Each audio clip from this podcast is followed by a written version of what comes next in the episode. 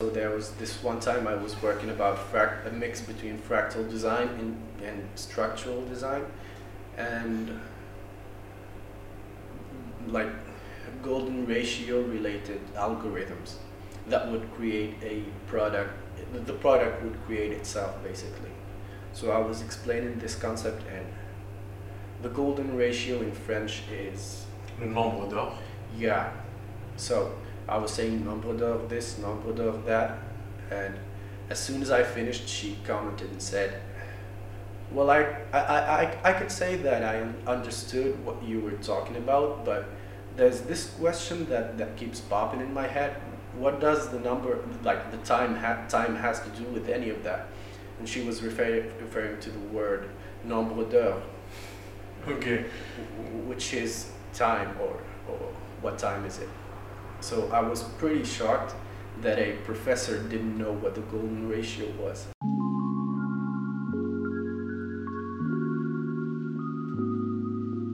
Bonjour, bienvenue dans Existe-t-il un design tools Je m'appelle Yus Meshmesh, je suis designer produit et dans chaque épisode je vous emmène découvrir un designer, un architecte, un artiste ou un créatif pour parler du design tunisien.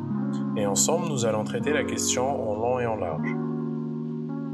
Mon invité aujourd'hui est Enis Jabloun, jeune designer industriel avec qui j'ai eu la chance de travailler pendant deux ans.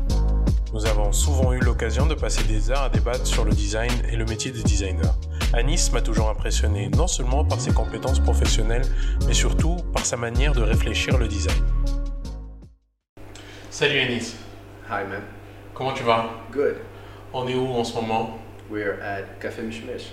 Pourquoi avoir choisi ce lieu? Uh, well, this is where it all began. This is my first design project that I've actually worked on as a designer or interior designer. Uh, this place was an entirely different place. It was made in 1983. Uh, it hosted a certain type of people that were loyal to the atmosphere that this place provided, and we had to renovate the place without like pushing them to go to another place like to keep the same customers coming here and without them feeling uncomfortable in a totally like new place. So yeah they had to feel at home. D'accord. Qui es-tu Qui est Anis Jabloun professionnellement parlant? Comment tu peux te définir? Est-ce que tu es designer, designer produit, créatif? Okay so i'd like to think of myself as a designer. Uh,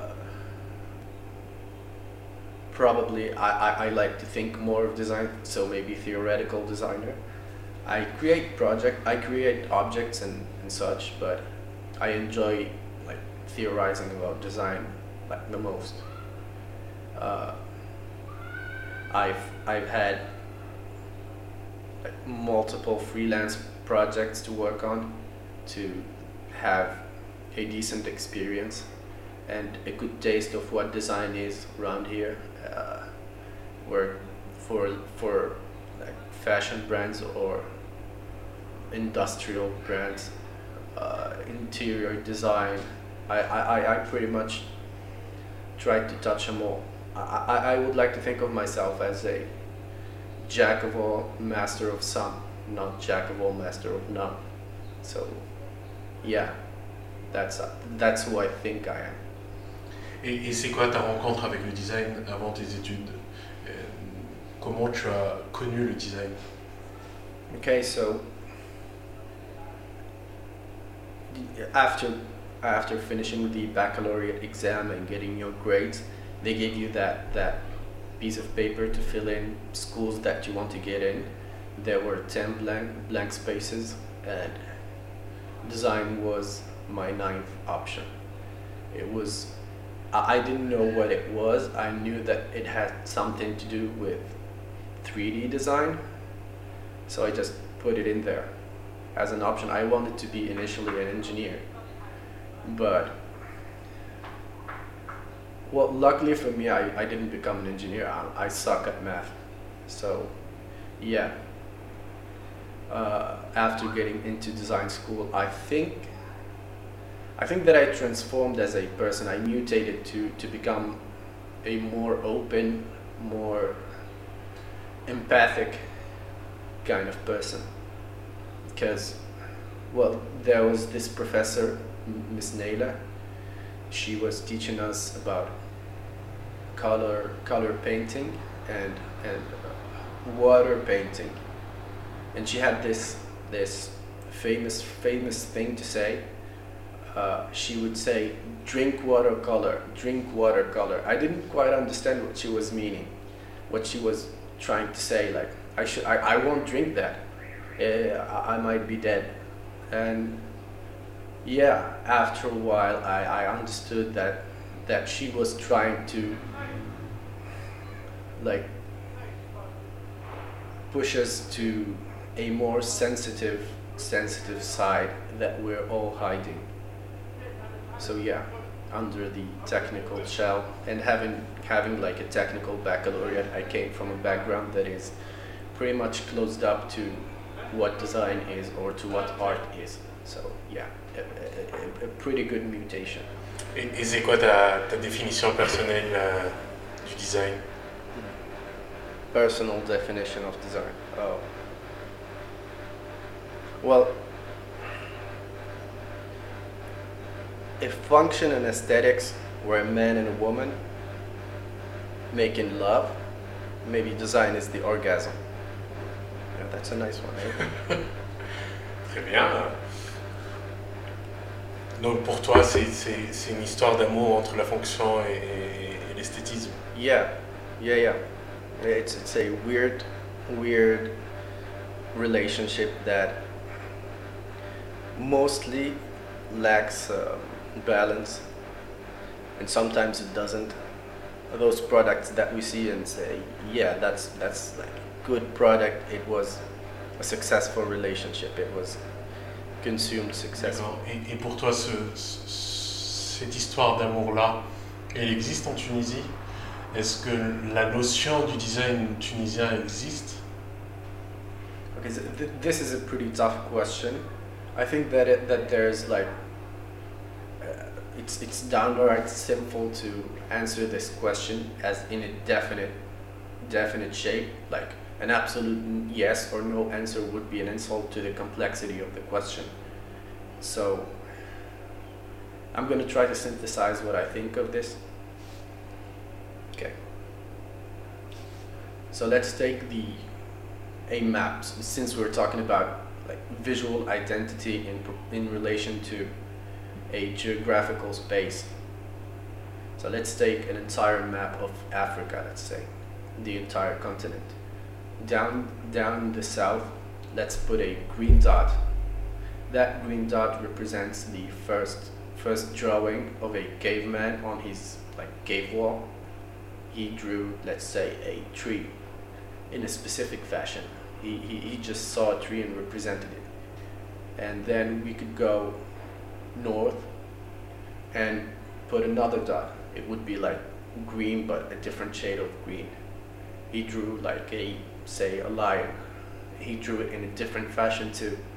So let's fill that map with dots. And each dot will emit a, a gradient beam that would merge to the point, with the point like next to it. That would create a like a landscape full of different shades of green. Well, we could insert other social factors like war. Say, it's not green, it's it, it comes from, say, Asia. Uh, eh, let's say it's yellow.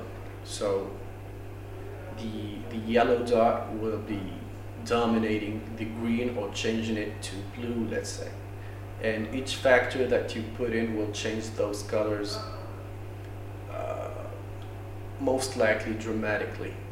And the most important factor is time I think.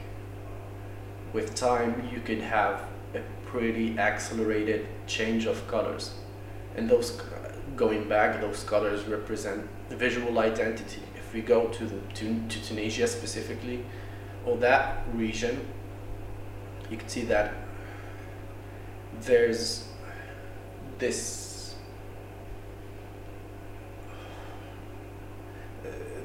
there's this weird mix between all different shades and colors which make it pretty difficult to pinpoint a design language that would define that country. So yeah, it does exist. Tunisian design does exist, but not in the way that we want we want to imagine it. Uh, we're pretty influenced by the word, like for example, Italian design, which which is like mainly red colors or different shades of red, and a balanced mix between smooth lines and straight lines. But I, I, I think that's that's more of a national marketing thing that they do in Italy rather than an accurate representation of Italian design. And we want that in Tunisia, but it's not as easy as as just saying, yeah, this is what we do.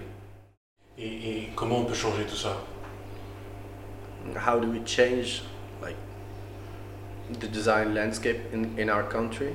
Yes. Yeah. Okay. So you have two. I, I, I can think of two factors to, to that could contribute to making a better better landscape for designers. So the first one is infrastructure. Uh, Our country lacks the infrastructure that allows designers to work comfortably or to be more creative. That's the first factor. And the second factor is if you want better designers, you need to have better design schools. So yeah, uh, to have better design schools, you need people that are extremely competent. Uh, the people that are not just teaching there because they, they encountered a, a failure in their career, so they had to go back to teaching as an easy way out. Uh, yeah, also maybe the resources, the annual. I'm gonna talk specifically about our school. Maybe if the resources that that if the annual annual budget for the school was was spent actually on students or to improve the level of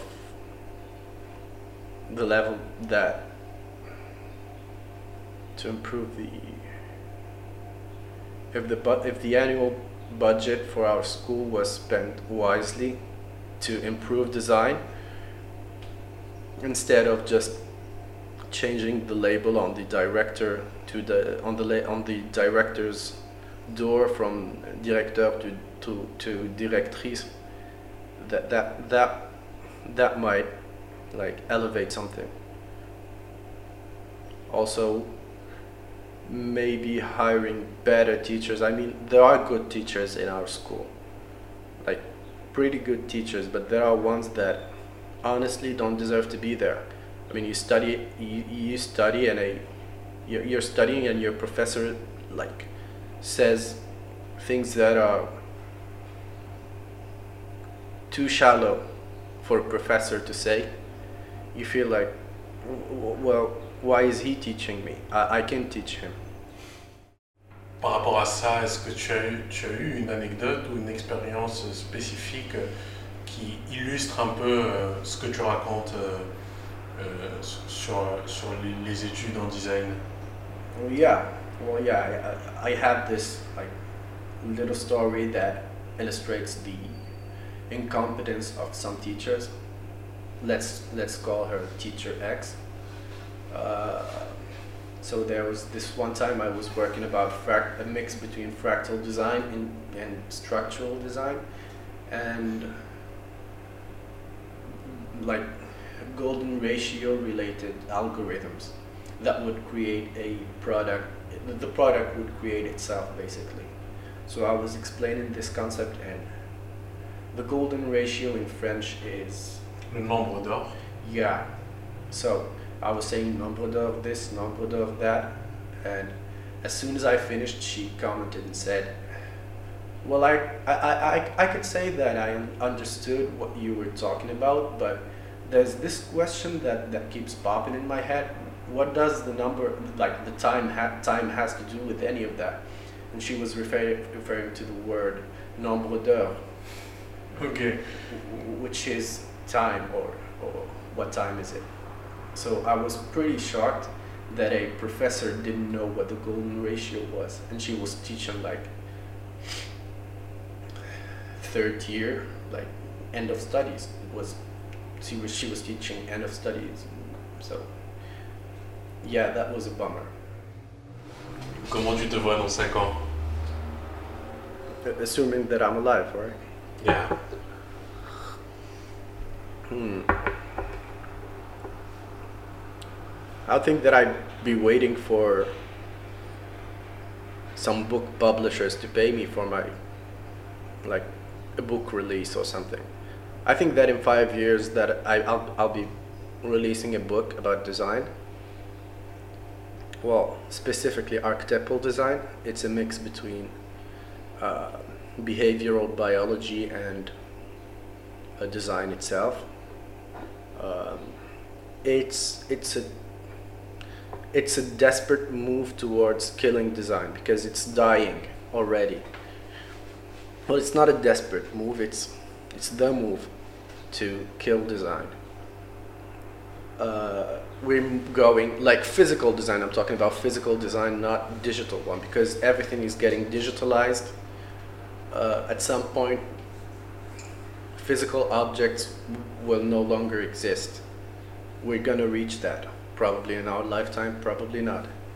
But at some point, we're gonna face a future that we're not familiar with, especially if you're, if you're Gen X or Gen Y. Gen Z will be pretty comfortable with it, but yeah, we're gonna we're gonna like see an entirely different mutation for human beings. Ok. Et, et dans 10 ans, comment tu vois ton rapport euh, au design Hmm. I don't know. I, I honestly don't know. I'd like to keep it a surprise. Probably the, there will be stuff that I can't factor in in my projection.